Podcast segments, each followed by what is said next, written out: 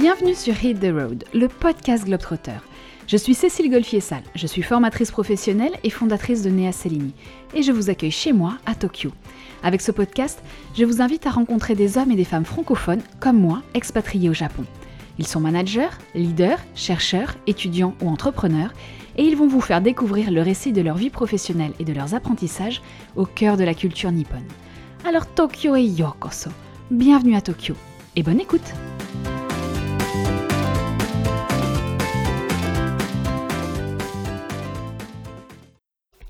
Bonjour à tous. Je reçois aujourd'hui Fetsofa Tanseri, qui est Head of Change Management au sein de BNP Cardiff à Tokyo, qui est la branche dédiée à l'assurance du groupe BNP Paribas. Elle est aujourd'hui la plus jeune et la seule femme manager au sein de son unité dédiée à l'IT. C'est une très belle rencontre d'une jeune femme qui m'a beaucoup impressionnée par son envie, sa motivation et la passion dont elle fait preuve tant pour son métier que les relations humaines.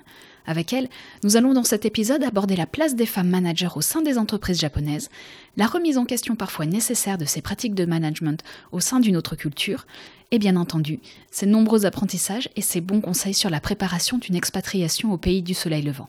Bonne écoute Bonjour Fetsofa. Bonjour Cécile. Merci Fetsofa d'avoir accepté de, participer à ce podcast.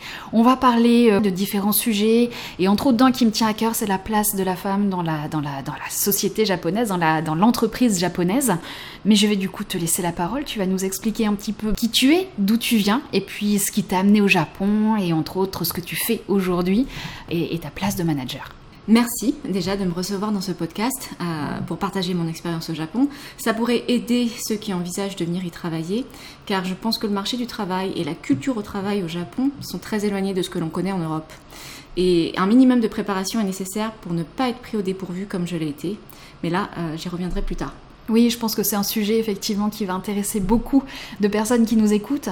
C'est pas forcément évident de, de s'installer au Japon et je pense que tu as plein plein de choses à nous dire là-dessus. Effectivement. Concernant mon parcours, j'ai un profil plutôt atypique car euh, je suis à l'origine diplômée en finance, mais euh, j'ai principalement travaillé dans le domaine de l'informatique. Tu, es diplômée de Paris Dauphine, hein, si je me trompe pas. Oui, c'est bien ça. Et donc, malgré ce, master en finance, euh, j'ai travaillé les 12 dernières années en informatique et cette déviation, elle est arrivée un peu par hasard au début de ma carrière, parce que j'étais envoyée en mission par, par ma boîte de conseil. En tant qu'ingénieur de test. Et donc j'ai découvert là un métier passionnant euh, et, dont l'impact était rapidement et concrètement visible. Et j'ai naturellement commencé à organiser l'activité pour toute l'équipe. Donc j'ai été promu manager de cette équipe après, après deux ans seulement. Et euh, ce premier poste de manager m'a énormément appris. Et j'ai découvert euh, ce que j'appelle entre guillemets l'autre côté, celui où on est responsable des conséquences pour toute une équipe, celui où on est exposé, vulnérable, facilement critiqué pour ses décisions, pour sa façon de communiquer, euh, et même pour ses choix personnels. Donc euh, là, j'ai réalisé que non, être manager, c'est pas qu'un titre, et ça vient aussi avec son lot de, son lot de soucis. Et, du coup, ça t'a pas, je dirais, rebuté, t'as eu envie de poursuivre, malgré ça Oui, j'ai quand même eu envie de poursuivre. Pourquoi? Parce que c'est c'est aussi hyper motivant d'avoir des responsabilités et d'avoir des objectifs à atteindre en équipe en fait avec d'autres personnes qu'il faut promouvoir, faire progresser et donc ça c'est ce qui me motive. Après deux ans sur ce poste, j'ai eu l'opportunité de travailler à Dubaï, toujours dans le même groupe, pour monter une équipe euh, from scratch. Et là, ça a été un très gros challenge. Alors, from scratch, c'est depuis zéro. Hein. Il y avait, y avait, rien, il y a rien, et on y va, et on construit tout. Oui. et, euh, et, je ne savais pas comment faire. Enfin, il faut, faut, dire la vérité. Euh, je me suis vendue sans être euh, très sûre de comment j'allais m'y prendre. Donc, donc déjà, premier gros challenge, partir, partir vivre seule à l'étranger, sans bien parler anglais, sans savoir comment faire euh, pour, pour, mettre en place ce qu'on me demandait. Et au final, je m'en suis finalement très bien sortie. Et deux ans après, euh, mon périmètre a été étendu aux équipes MOA et MOE en tant que Head of IT Solution. Et donc je suis restée deux ans sur ce poste et ensuite j'ai démissionné du groupe AXA pour suivre mon conjoint qui a été muté au Japon. À Tokyo. Alors juste, je reviens juste sur ce que tu viens de nous dire parce que ce que tu ne dis pas, parce que je te connais, tu es, tu es quand même assez modeste, mais c'est que si tu y es arrivé sur ce poste-là, c'est pas par hasard, c'est parce que tu as énormément travaillé, que tu t'es énormément investi, et ça aussi il faut le dire parce que c'est vrai qu'on peut effectivement arriver aussi à ce genre de résultats, mais ça ne vient pas tout seul et qu'il y a eu un énorme, énorme travail de ta part aussi d'adaptation, d'apprentissage de, et, et, de persévérance sur, sur ce poste-là pour en arriver à ce résultat-là quand même. Oui, merci. merci. Et je pense que tu as raison. Euh, il faut qu'on soit transparent. Ça demande beaucoup d'efforts. Ça, ça c'est pas servi sur un plateau. On nous donne une opportunité de s'expatrier, mais ensuite c'est à nous de faire, euh, de faire en sorte que cette expatriation soit, soit réussie et, et de faire en sorte de euh, bah de, de, de, performer quoi. Et donc oui, j'ai beaucoup beaucoup travaillé. Après, bah, j'étais à Dubaï seule, sans famille, sans amis on va dire que j'avais que ça à faire. Et, euh, et en plus, comme j'étais pas à l'aise en anglais, je me voyais mal euh, sortir. Donc du coup, je me suis vraiment euh, plongée dans le travail et, euh, et j'ai vraiment pas compté mes heures. Euh. Donc du coup, on arrive à Tokyo. Tu arrives à Tokyo. Tu arrives à, à Tokyo en quelle année? Donc j'arrive à Tokyo en mars 2019 avec un visa touriste de trois mois pour mmh. trouver un job. Et j'ai eu beaucoup de chance car après seulement deux mois de recherche, j'ai rejoint le groupe BNP Paribas via sa filiale assurance Cardiff en tant que Deputy Head of IT Solution. Six mois après, je me vois proposer le poste de Head of Change Management, donc poste que j'occupe aujourd'hui depuis deux ans et demi. Donc je suis responsable aujourd'hui de tous les projets informatiques chez Cardiff Japan, qui inclut aussi bien ceux de la transformation digitale et data que les projets d'innovation, de sécurité, de compliance et d'obsolescence.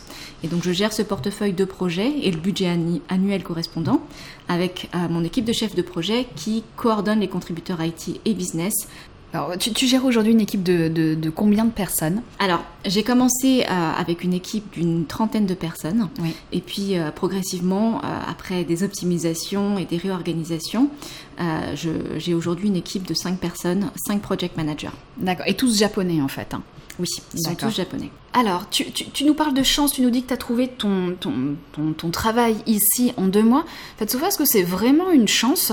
Est-ce que euh, toutes les personnes qui viennent ici au Japon ont cette chance aussi de trouver un job en deux mois? Pour être tout à fait honnête, c'était très difficile. Donc, au final, ça m'a pris que deux mois mais euh, je, me suis vraiment plongée dans la recherche d'emploi à 100%. C'était deux mois intenses, hein, si j'ai bien compris. deux mois très très intenses. Et, en fait, je suis arrivée euh, peu préparée, hein, euh, parce que je pensais qu'avec une dizaine d'années d'expérience professionnelle, en plus dans l'informatique, qui est plutôt un, un secteur porteur, je pensais pas que ça allait être difficile de trouver un emploi au Japon.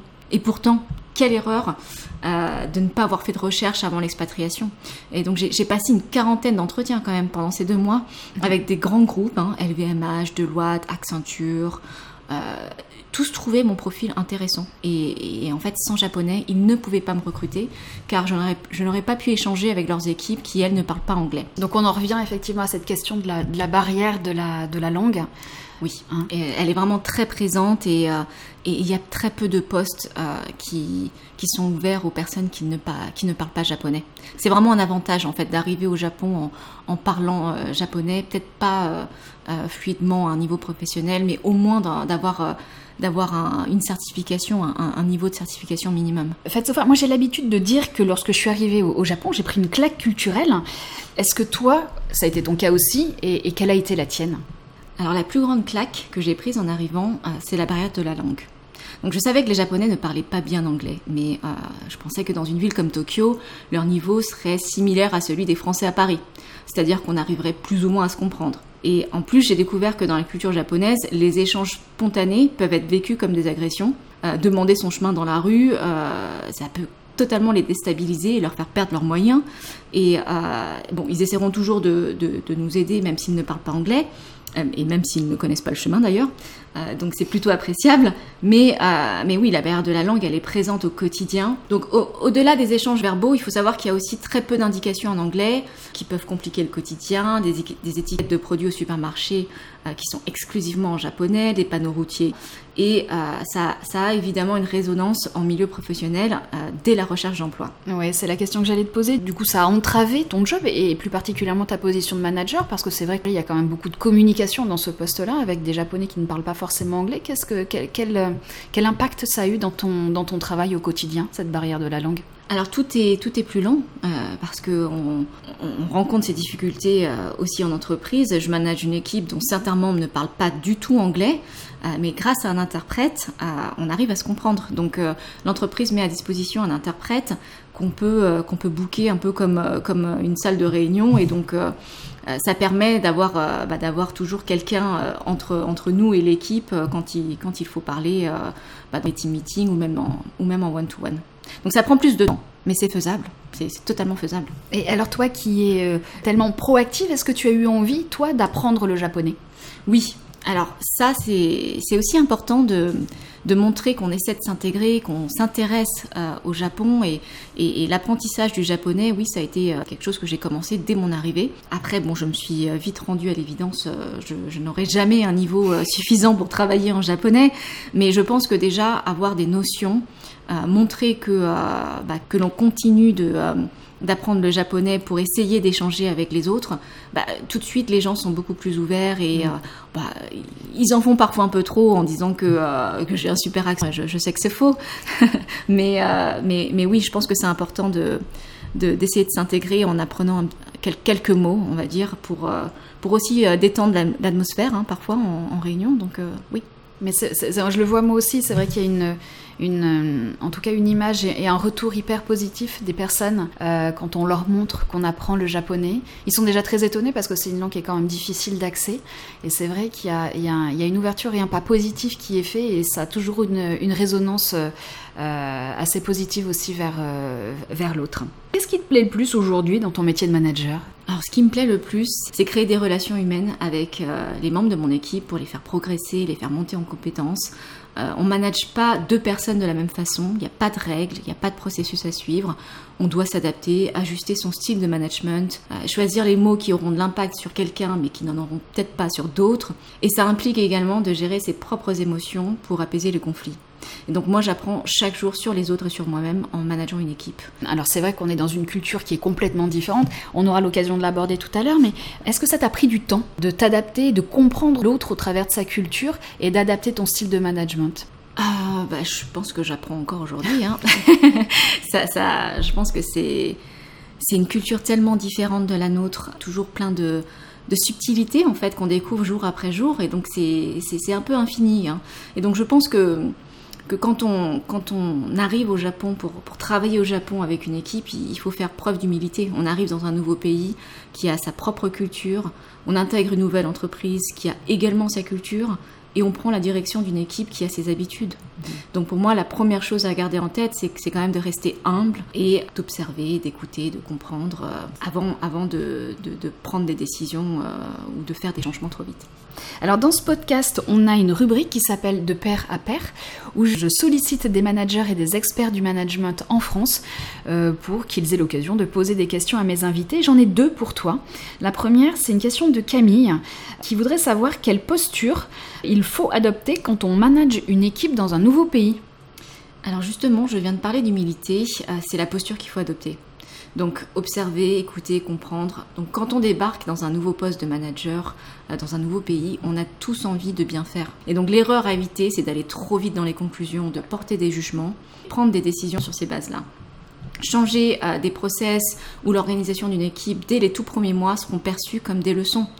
Ça va envoyer un message vous le faisiez mal avant, je vais vous montrer comment faire. Et donc, donc ça, c'est à éviter évidemment. Et, et, une fois que le mal est fait, c'est très difficile de rattraper le coup. Donc ensuite, il y a aussi les différences culturelles euh, qui ne sont pas à négliger essayer de comprendre l'autre, euh, comprendre ses valeurs, ses motivations, et faire un pas vers l'autre, euh, c'est un bon moyen de s'intégrer.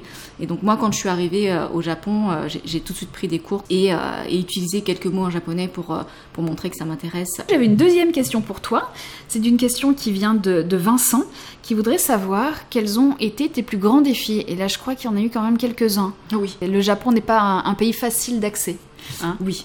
Alors déjà en arrivant au Japon, je pensais que j'allais être avec les meilleurs, que j'allais travailler dans une équipe super performante, avec des technologies de pointe et, euh, et que j'allais pas pouvoir m'en sortir.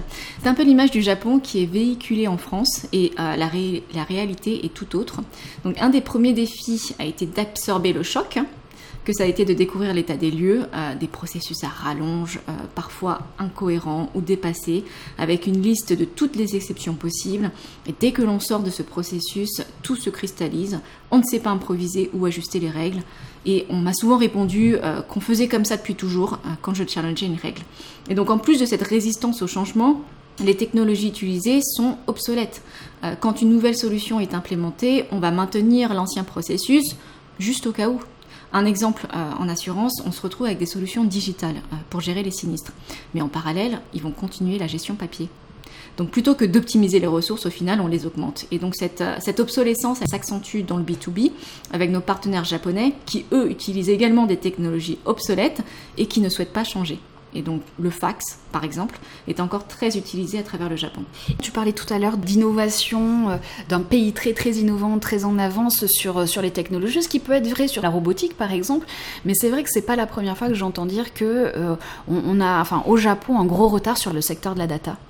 Effectivement, euh, le secteur de la data, mais aussi le secteur du digital, et je pense que c'est surtout présent dans, l'assurance, dans la banque en général, parce que c'est des très très vieilles euh, sociétés euh, qui, bah, qui faisaient les choses très bien il y, a, plusieurs décennies et qui continuent du coup à utiliser les mêmes solutions, toujours liées au fait que les Japonais n'aiment pas prendre de risques.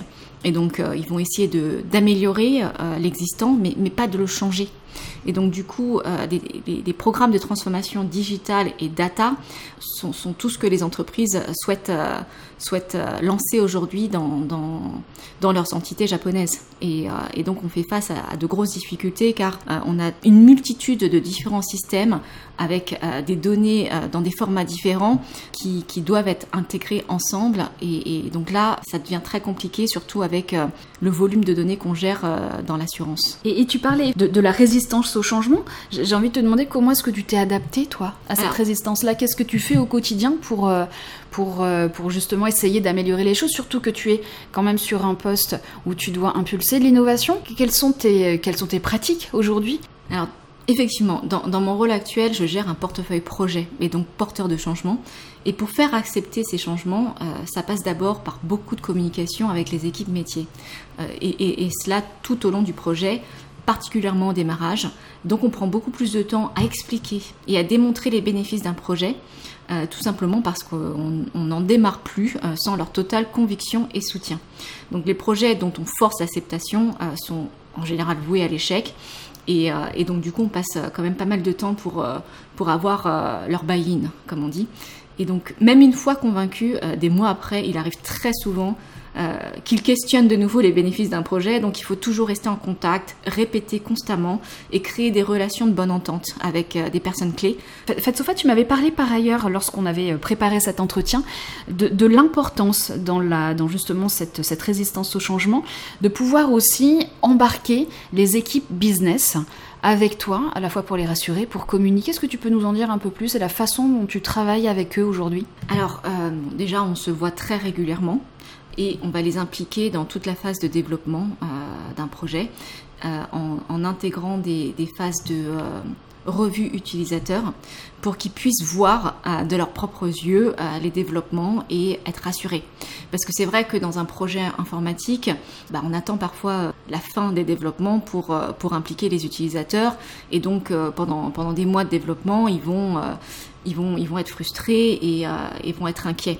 Et donc euh, ça, c'est quelque chose euh, qu'on a introduit dans notre, dans notre méthode projet au Japon pour vraiment qu'ils voient les choses. Parce que c'est vrai que quand on, quand on monte de jolis slides avec une, une, une, solution, avec des screenshots, ça les rassure pas en fait. Tant qu'ils l'ont pas vu, ça n'existe pas. Et donc ça, on, on le maintient grâce, à, grâce à ces revues utilisateurs.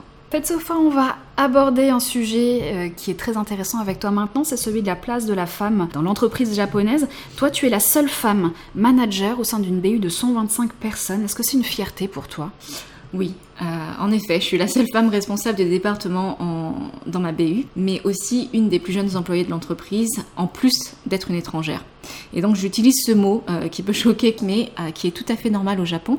je pense qu'il y a un racisme décomplexé qu'il a aussi fallu accepter. Et je pense que les difficultés que j'ai rencontrées sont liées à ces trois caractéristiques tu cumules, en fait. Je, voilà. Hein, je, cumule. Donc, d'abord, la plus importante euh, étant le fait d'être étrangère. Mm. Avant, avant même le fait d'être une femme, euh, je pense que c'est ce, ce fameux statut de gaijin. Exactement. Mm. Et donc, euh, je l'ai également observé auprès de mes collègues masculins étrangers. Donc, je pense que ce n'est pas lié au genre. Et ça dépend également de la culture d'entreprise. Dans, ma, boîte, bien que ça fasse partie d'un grand groupe international français, la culture d'entreprise est plutôt traditionnelle japonaise. Et elle, s'accentue année après année. Et donc il y a une méfiance vis-à-vis de l'étranger qui amène ses méthodes, qui amène son style de travail et qui bouscule un peu les habitudes. Et, euh, en plus, il y a la barrière de la langue qui crée euh, également son lot d'incompréhension et de quiproquos. Donc ensuite, euh, effectivement, le fait d'être une femme. Au Japon, peu de femmes restent actives après le mariage. Et c'est un peu un raccourci car euh, il y a toujours des exceptions, mais le rôle de la femme au Japon euh, est de s'occuper du foyer et des enfants. Mm. Euh, il y a d'ailleurs peu de structures de garde d'enfants pour faciliter la réintégration des femmes sur le marché du travail après avoir eu un enfant. Donc ce qui, ce qui me rend fière aujourd'hui, c'est que, c'est que j'inspire un peu les japonaises et euh, il y a quelques mois, une, collaboratrice euh, m'a même dit euh, qu'elle allait parler de moi à ses filles et leur dire que c'est possible d'être une femme forte au Japon et, d'être manager. ça m'a touchée. Et, et donc, troisième caractéristique, ma jeunesse, même si je ne suis plus tout à fait si jeune, mais on va dire que pour le Japon, 35 ans, c'est plutôt jeune. dans un pays où, les jeunes doivent le respect aux plus anciens, avoir affaire à un manager plus jeune que soi est parfois difficile à accepter. Donc c'est rare, car les Japonais sont en général euh, pas dans la confrontation, euh, mais, euh, mais ça m'est arrivé. C'est vrai que tu nous, nous fais part de quand même beaucoup de difficultés. Comment tu t'es adapté? Comment tu les as surmontées, toi, ces difficultés à la fois d'adaptation, de regard de l'autre, de tes collaborateurs hommes? Alors, ces difficultés, elles sont pas frontales en fait. Euh, c'est toute la communication qu'on entend euh, entre japonais, euh, des choses qu'on nous rapporte. Ils vont pas être dans le, conflit. Et donc, du coup, je sais qu'elle est présente, mais on va dire que, bah, que je l'ignore. je l'ignore et, et, puis je m'adapte aussi, je aussi un petit peu à, ça. Mais oui, on n'est pas dans, dans la confrontation sur ces difficultés. Donc, c'est pas très gênant, en fait. Est-ce que tes difficultés, en tout cas, est-ce que ces difficultés t'ont changé, toi, ton style de management et ta façon de faire avec tes collaborateurs? Oui, oui, oui. Euh, cette expérience au Japon, elle a, changé ma façon de manager. Euh, je suis beaucoup plus patiente, euh, même si mes collègues japonais trouvent toujours que je suis impatiente. je sais que je suis plus patiente depuis que je travaille au Japon. je prends beaucoup plus de temps pour écouter ce que je faisais avant, mais, mais je le fais beaucoup plus maintenant. Et puis, je choisis mes batailles. On ne peut pas changer des décennies, des décennies de processus et de solutions en un an ou deux. Alors j'ai appris à prioriser et à me focaliser sur euh, ce qui a le plus d'impact. Est-ce qu'il y a des pratiques que tu, euh, que tu n'avais pas forcément euh, mises en place auparavant dans ton, ton poste de manager et, que tu as développé au regard de ton expérience ici? Oui, par exemple, je prends le temps de féliciter et de remercier des personnes avec lesquelles je travaille, qu'elles soient dans mon équipe ou non. J'essaie également de le faire en présence des autres, car c'est aussi une forme de respect qui compte beaucoup pour les Japonais. Et en one-to-one, j'encourage beaucoup plus mes équipes, je valorise leur travail, euh, même si parfois j'en attends plus. Donc on pourrait croire que c'est faux, mais, non en fait. Je sais que ça fait partie euh, du changement. Et, au Japon, ils apprécient le micro-management et ils vont s'attendre à avoir des directives très détaillées, euh, et, cela même quand ils sont à un niveau senior. Alors pour leur donner confiance et les pousser à prendre des initiatives, c'est la méthode que j'ai trouvée. Et, et, je veux les rassurer en leur montrant que ce n'est pas la fin du monde s'ils se trompent, il suffit juste de recommencer. Et, oui, beaucoup de Japonais ont peur de prendre des initiatives car euh, s'ils se trompent, ils en prendront euh, la totale responsabilité. Et ce sera un peu aussi le, côté euh, honneur, ça sera, touchera leur honneur qui est quand même très très important au Japon. Tu parlais du micromanagement, c'est super important. Effectivement, on est dans un style de management très proche très, très hiérarchisé, très codifié, où on laisse peu de place à l'autonomie et à la confiance. Est-ce que toi, c'est des choses que tu as réussi à impulser dans ton style de management? Oui, euh, je, vois la progression parce que ça fait maintenant euh, presque trois ans que, que je travaille euh, dans cette entreprise. Donc il y, a, deux ans, par exemple, j'ai une femme de mon équipe qui n'osait pas contredire euh, une information erronée mm. euh, d'un autre manager et elle m'avait demandé de répondre à, sa place. Et, enfin, c'est une femme de presque 60 ans quand même, avec 25 ans d'expérience professionnelle. Et aujourd'hui, moi, quand je la vois animer un comité et répondre aux questions avec assurance, je me dis que j'ai réussi à faire quelque chose de bien. Donc oui, il y, a une progression. après, ça, nécessite beaucoup d'efforts, beaucoup de, coaching au quotidien. Euh, mais c'est aussi une très grande satisfaction pour moi. Au Japon, alors tu parles de, l'âge de ta, de ta collaboratrice, et c'est vrai qu'on on observe souvent des collaborateurs euh, alors qui sont, qui sont relativement, euh, relativement âgés, parce que maintenir une activité, ça fait partie de, de, de leur vie. Avoir une activité, c'est aussi s'engager auprès de la communauté, auprès du groupe, et on le, on le ressent aussi dans les, dans les entreprises. Et tu me parlais, lorsqu'on a préparé cet entretien, d'un de tes collaborateurs qui, je crois, avait 70 ans. Oui, quand je l'ai vu arriver avec sa canne, je, me demandais vraiment s'il faisait partie de mon équipe. Et après notre premier one-to-one, j'ai compris qu'il avait toute sa place.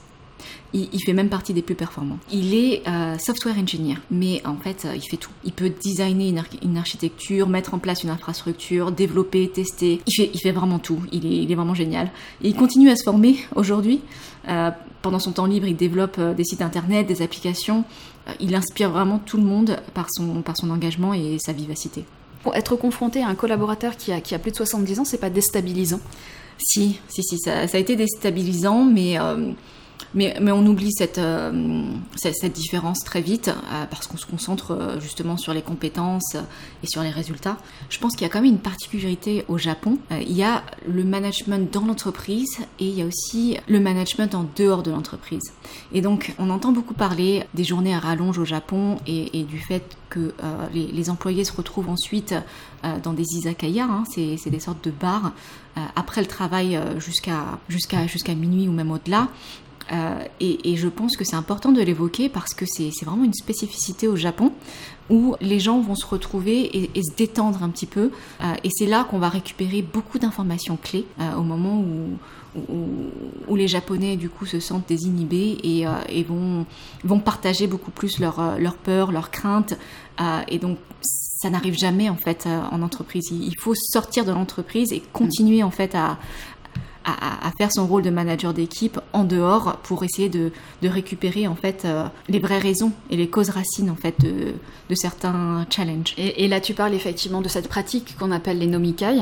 Alors qu'en France on pourrait euh, assimiler à des after work, mais qui ont une, euh, une résonance ici beaucoup plus importante parce que ce sont des là encore hein, même si effectivement et tu le dis très très bien on, on est amené dans ces dans ces nomikai à s'ouvrir, à lâcher un petit peu. Il y a deux attitudes au Japon il y a l'attitude du tatemae, qui est l'attitude de façade, l'attitude sociale que l'on doit avoir, et entre autres en entreprise pour ne pas créer le conflit. En omikai, on va adopter cette autre attitude qu'on appelle le hone, et qui là, effectivement, on se lâche, on est un petit peu plus nous, et, euh, ce qui permet effectivement à des managers de pouvoir débrider un petit peu leurs équipes, bien que ces euh, pratiques soient quand même très très encadrées, très codifiées là encore par le, par le manager. Mais ça permet, comme tu le dis, effectivement d'avoir une... Euh, une ouverture un petit peu, euh, un petit peu, un petit peu plus présente. Est-ce que toi, tu en organises des nomikai avec ton équipe?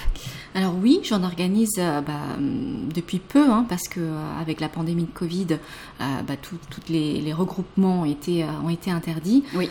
mais on reprend. J'en ai un dans une semaine et on va jouer aux fléchettes dans un bar. Et est-ce qu'ils vont facilement, plus facilement, se livrer pendant ces moments-là? Oui, Totalement. Euh, je dirais même que c'est parfois euh, deux personnes totalement différentes. Euh, quand il suffit qu'ils aient un verre, et je pense que ça leur donne. Il faut le dire aussi. il faut le dire aussi. L'alcool aide beaucoup pendant les nomikai. Ah oui, ça aide beaucoup. Et puis ça, ça leur permet aussi d'avoir une, une, sorte d'excuse, en fait, à, bah, de s'ouvrir et de parler de, de ce qu'ils ressentent, de parler des vrais soucis. Ça leur permet d'avoir cette parenthèse qui, euh, qui les sort de ce mode de vie très strict euh, mm. qu'ils adoptent tous les jours. Et ce qui est étonnant, c'est de les revoir le lendemain en entreprise. C'est-à-dire que tout est oublié, on revient dans ces. Euh, dans son, dans son, dans son attitude euh, tatemae. Il voilà, ce qui se passe en Omika, il reste en Omika, il faut le savoir. Exactement. Il faut pas en parler et, euh, et, surtout, ça ne se voit pas du tout. Mm. Euh, donc, ils vont arriver à l'heure, euh, propre, sobre. et, et, et, du coup ça renforce d'autant plus l'utilité de ces nomikai pour, pour récupérer des informations et pour aussi un peu plus bah, les comprendre, tout mhm. simplement. Et, juste, alors on revient juste sur ta place de, femme finalement dans ces moments-là. Dans les izakaya, moi je vois rarement des femmes, c'est souvent un monde d'hommes.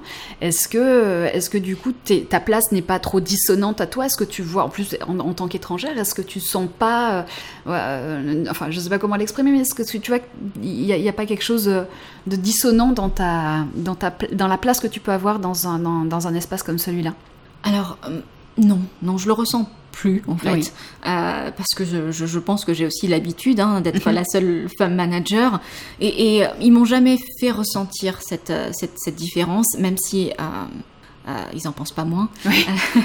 mais, mais, mais moi, je, je, j'ignore en fait. J'ignore et je fais comme si ça n'existait pas et, et, et, et, ils vont pas en parler d'eux-mêmes de toute façon. Donc non, je pense que c'est c'est aussi bien d'avoir ces, moments-là avec, euh, avec mes collègues masculins, euh, parce que ça, ça met aussi un, pied d'égalité dans notre, dans notre relation.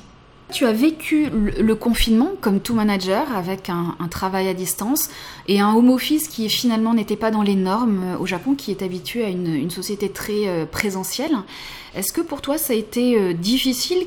Et, on parlait de la barrière de la langue tout à l'heure, est-ce que ça a été une difficulté supplémentaire? Comment est-ce que tu as surmonté tout ça? Alors, je, me souviens que c'était difficile, ça fait, ça fait un petit moment maintenant. En fait, c'est devenu une habitude aujourd'hui, mais au début, oui, euh, effectivement. Euh, avoir un interprète à distance euh, pendant les one-to-one, euh, c'était c'était un peu compliqué à gérer, notamment au niveau outils. Hein. Mhm. Euh, mais ensuite, euh, ça, ça, s'est très vite normalisé. J'ai demandé à mes équipes de mettre la caméra pendant, ces, pendant tous les meetings. Et c'était une pratique que tu imposais, donc la caméra au meeting Oui, je leur demandais, je les, je les, je les avertissez en avance, bien entendu. Mhm. Euh, mais je pense que euh, avoir la caméra, ça permet euh, d'être plus concentré, de, voir les, personnes aussi. Ça crée quand même un lien, de voir leurs expressions. ça permet de récupérer aussi plein d'informations. Donc donc oui, la caméra, je pense que ça a été une très bonne pratique et, et on continue à l'utiliser aujourd'hui. Donc ils ont été tellement convaincus qu'on peut travailler à distance euh, que, certains ne veulent euh, tout simplement plus revenir. Euh, donc il faut savoir que bah, tout le monde n'habite pas à Tokyo même. Mhm. J'ai beaucoup de collaborateurs qui habitent dans d'autres préfectures et qui, qui avaient au moins deux heures, trois heures parfois même de transport au quotidien pour, pour venir travailler au bureau. Et donc ils se sont rendus compte que... que, d'une c'était possible, que deux c'était pratique et ça leur permettrait de, euh, ça leur permettait de garder une balance entre travail et, vie privée. Donc, euh, donc la pandémie a un petit peu forcé euh, le Japon à se mettre au travail à distance et, et, je pense que ça n'a que des bénéfices finalement. D'accord. Et ça a ouvert un petit peu la culture et les mentalités aussi, puisque, on le disait tout à l'heure, c'est une société qui a la culture du présentiel sur site. Et, même, je lisais qu'il y avait eu une certaine angoisse de la part des collaborateurs japonais dans certaines entreprises d'être éloignés de leur équipe, tant l'attachement à l'équipe et au groupe en fait est important. Et toi, tu ressens aujourd'hui qu'effectivement, dans certaines structures, en tout cas des structures qui le permettent et qui accompagnent peut-être aussi et qui valorisent ce travail à distance, il y a cette démocratisation en fait qui s'instaure. Exactement. Et donc c'est, euh, c'est, je pense, euh, totalement bénéfique pour, euh, pour les sociétés et les entreprises au Japon. Et, du coup, pendant, pendant ces, euh, ces, moments à distance, est-ce que tu as mis en place des pratiques au-delà des meetings euh, directement liés à, l'avancement de, tes projets? Est-ce que tu as mis en place des pratiques avec ton équipe pour justement euh, à la fois souder, pour, pour lâcher un peu aussi la pression que, pouvait être ce moment de confinement? Alors oui, euh, donc il y a plusieurs choses qui, qui, ont été mises en place. Euh, bah, d'abord des créneaux pour prendre le café ensemble. Hein. Donc euh, on arrivait tous avec nos tasses et on discutait de tout sauf du travail. Et je pense que ça, ça nous a rapprochés. Chacun a pu parler de, bah, de son histoire ou de son week-end. donc ça m'a permis aussi d'apprendre un peu plus sur, sur la vie personnelle de chaque de chaque personne. Qu'ils ne font pas finalement quand ils sont sur site. Là, c'était un, créneau où ils arrivaient à être un petit peu plus libres. Oui, c'est vrai que... Euh, on n'a pas cette, cette, culture de pause café euh, nécessairement dans, dans, les bureaux au Japon. Euh, mais, mais, donc du coup, comme la règle que, que j'imposais, c'était de pas parler de, travail, finalement, bah, ils se sont petit à petit ouverts. on avait également des, des déjeuners des déjeuners d'équipe.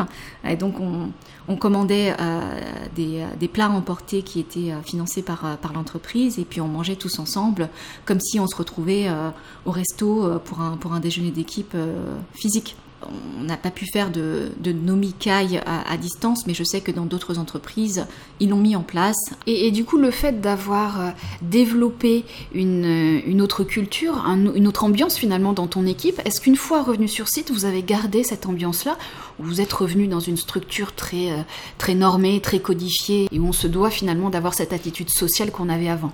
Ou est-ce que ça a un petit peu détendu les relations avec l'équipe? Telle qu'elle pouvait l'être à distance C'est difficile de répondre à cette question parce qu'on n'est on pas encore tous revenus. D'accord. Euh, donc aujourd'hui, il y a euh, des règles quand même à respecter sur euh, des groupes mhm. pour ne pas mélanger tous les employés et réduire les risques. Donc on n'est pas encore tout à fait à, la situation d'avant le Covid, mais, mais quand je, je, vois des personnes de mon équipe au bureau, on, on, prend des pauses café, oui. On, donc c'est devenu une nouvelle pratique finalement. Exactement, c'est devenu une nouvelle pratique et puis, euh, puis je dirais qu'on est, on est devenu proche euh, finalement avec cette distance. En tant que manager, tu es aussi amené à recruter et on connaît en France les tensions du marché sur, euh, sur, ce, sur ce marché de l'IT. Est-ce que c'est la même chose au Japon? Oui, et je pense même que c'est plus tendu qu'en France. Ah oui? On a énormément de postes ouverts et on ne trouve pas de candidats. J'ai progressivement retiré des besoins de la fiche de poste et même en faisant cela, j'ai toujours du mal à tirer des candidats. Donc d'abord, je pense que c'est un fait. Euh, il y a moins de candidats par rapport aux offres sur le marché du travail. Le Japon a, euh, on le sait tous, une population qui décroît. Et il y a aussi toute la manœuvre féminine hein, qui sort du marché après le mariage, comme euh, j'en parlais plus tôt. Ensuite, les Japonais n'aiment pas le risque et donc ils changent peu de boîte. Et quand ils le font, ils vont se renseigner beaucoup sur l'entreprise, sur l'ambiance, les plus et les moins. Mais donc du coup, pour eux, le groupe BNP Paribas bah, ça n'a pas une présence très, très développée au Japon, euh, ils ne connaissent pas. D'accord. Euh, donc c'est, en plus, c'est une entreprise étrangère euh, et donc du coup ça n'attire pas beaucoup de pas beaucoup de candidats et donc dans, dans, ce contexte si en plus on cherche un candidat bilingue bah, on va on va se fermer la porte aux, aux peu de candidats qui auraient été intéressés alors, euh, le marché du travail a changé ma, façon de recruter. Donc, comme je sais qu'il n'y a pas beaucoup de candidats, euh, je vais aussi essayer de les attirer, euh, de, leur expliquer ce qu'on fait dans cette entreprise, pourquoi c'est génial, beaucoup plus en fait que je ne le faisais avant, où il y avait plus de candidats que d'offres. Et donc, ça change un petit peu les forces hein, en, entretien et, et, on se retrouve dans des positions des fois où on doit vendre vendre le poste. Euh, mais bon, ça c'est, je pense que c'est, ça pourrait aussi bien être fait euh, euh, en France ou, ailleurs. Tu me disais aussi avoir été étonnée parce que les candidats ici ne savaient pas se vendre. Oui. Alors les Japonais en général sont très honnêtes. Et peut-être trop honnêtes, surtout en entretien d'embauche. Alors quand je leur demande leur plus grande fierté, ah bah, j'ai déjà eu des cas où ils ne peuvent pas répondre parce qu'ils peuvent pas en fait être fiers de quelque chose euh, et, se vendre en en, parlant. Et euh, j'en ai même parfois qui me disent ah mais non mais tous mes projets euh, se sont mal terminés. Enfin, c'est quelque chose qu'on ne dit pas en entretien en général. Donc là il y a quand même une grosse différence. dans, dans, dans, l'attitude pendant les, entretiens où ils vont être très honnêtes, ce qui, ce qui peut être aussi appréciable, mais, mais c'est quelque chose que, que je n'avais jamais vu ailleurs. Et, c'est très en lien aussi peut-être avec ce qu'on appelle le Kensan, c'est-à-dire l'humilité qui fait partie des piliers ici au Japon. On le voit dans, le domaine du recrutement. Est-ce que c'est quelque chose euh, que tu ressens aussi dans, le travail avec tes équipes au quotidien Cette façon justement de pas forcément se mettre en valeur ou de, de comme tu disais tout à l'heure, de se flageller un petit peu aussi quand on, quand on fait des erreurs? Oui, euh, je pense qu'ils ont besoin d'être rassurés. Ils ont besoin d'être rassurés et, et cette humilité vient peut-être aussi euh, du fait de bah, c'est aussi prendre un risque de s'avancer et de dire euh, bah, ça je sais le faire, je suis le meilleur. Mhm. Euh, donc du coup moi j'encourage beaucoup et, j'essaie vraiment de les rassurer parce que avoir un échec c'est une opportunité d'apprendre. Mhm. Et ça c'est vraiment pas l'état d'esprit dans lequel sont les Japonais. Et, et, toi justement, si tu devais rentrer en France aujourd'hui et ramener une pratique, une pratique de management, ça serait laquelle? Alors je pense que je me suis plutôt adoucie en tant que manager au Japon. C'est étonnant parce qu'on n'a pas l'habitude d'entendre dire que les managers sont doux au Japon. C'est plutôt ce qui leur est reproché d'ailleurs, qui est un style de management très dur. Oui, alors c'est vrai. Hein alors ça c'est important d'en parler. Euh, les managers japonais, ils ont un petit peu les pleins pouvoirs. Donc j'en ai même vu certains abuser de leur statut, euh, manquer de respect aux employés et parfois même jusqu'à les insulter. Et, euh, donc ils abusent de ce pouvoir-là et je pense que ça les brime, ça, brime les employés et ça va les, euh, les renfermer encore plus. Moi, quand j'ai vu les résultats positifs en, les encourageant, en les coachant, en les conseillant, je me dis que en fait c'est la meilleure méthode en fait pour les rassurer, pour qu'ils prennent confiance en eux. Donc ça c'est quelque chose que je ramènerai en France parce que, euh, parce que je, ne vois que du positif en faisant ça. Et même avec euh, des, membres d'équipe qui ont confiance en soi, euh, je pense que quand il y a, un travail qui est bien fait, c'est aussi important de, le souligner et, de faire progresser tout le monde, peu importe le niveau de départ. En fait Sophia, on arrive au terme de notre épisode. Merci beaucoup de ta confiance et puis, euh, et puis de nous avoir fait part de ton parcours, de ton expérience, de tout ce que tu peux vivre ici au Japon. À bientôt. Bah à bientôt Cécile, merci beaucoup. À très vite sur ce podcast avec d'autres invités, d'autres parcours, d'autres expériences. Merci à vous. Voilà, c'est tout pour aujourd'hui. Merci à vous de nous avoir écoutés. C'est grâce à vous que ce podcast vit et se diffuse. Alors si cela vous a plu, n'hésitez pas à mettre un maximum d'étoiles ou commenter pour aider à le faire connaître. Mais surtout, partagez-le autour de vous. Quant à moi, je vous donne rendez-vous tous les jours sur mon profil LinkedIn pour parler formation, pédagogie et apprentissage. Et je vous retrouve très vite pour un nouvel épisode, un nouvel invité, un nouvel univers et bien entendu, de nouveaux apprentissages au cœur de la culture nippone. A bientôt pour une nouvelle aventure. Matane